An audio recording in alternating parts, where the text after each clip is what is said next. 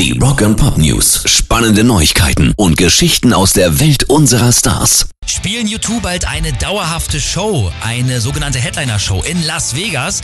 Darüber verhandeln Bono und Co. gerade und es deutet einiges darauf hin, dass das klappt. Denn der U2-Frontmann ist schon sehr begeistert von der Idee und sagt, wenn wir das machen, dann wird das alles andere als das, was wir bislang gemacht haben. Also das wird noch viel größer. Das hat noch nie jemand so in Las Vegas gesehen.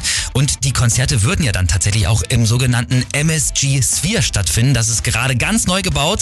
Das weltgrößte kugelförmige Gebäude der Welt mit, Achtung, 17.500 Sitz und 20.000 Stehplätzen. Wow. Und als besonderer Effekt sollen da dann auch so 4D-Techniken irgendwie eingesetzt werden. Also das heißt Geruch und Wind während der Shows. Rock and Pop News. Im Herbst kommt ein Album raus mit Paul McCartney, Steven Tyler, Ex-Journey-Frontmann Steve Perry, Cher, Stevie Nicks und CCR Mastermind John Fogerty. Was für ein Album wird das? Das ist das Neue von der Country Queen Dolly Parton. Die ist ja gerade auch in die Rock'n'Roll Hall of Fame aufgenommen worden. Und ich muss sagen, ich folge der tatsächlich auf Insta. Die ist richtig witzig und cool. Und mit ihren mittlerweile 76 kann sie immer noch auch verdammt gut singen. Also ich bin sehr gespannt auf das Album. Rock and Pop News.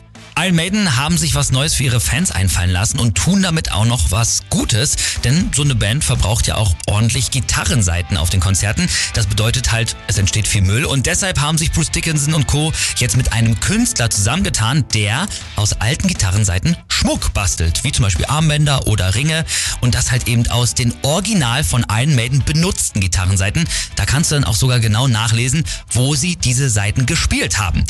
Stück kostet so, ja, alles rund um 150 Euro, aber 100% der Einnahmen gehen auch wirklich an ein Charity Trust für den guten Zweck.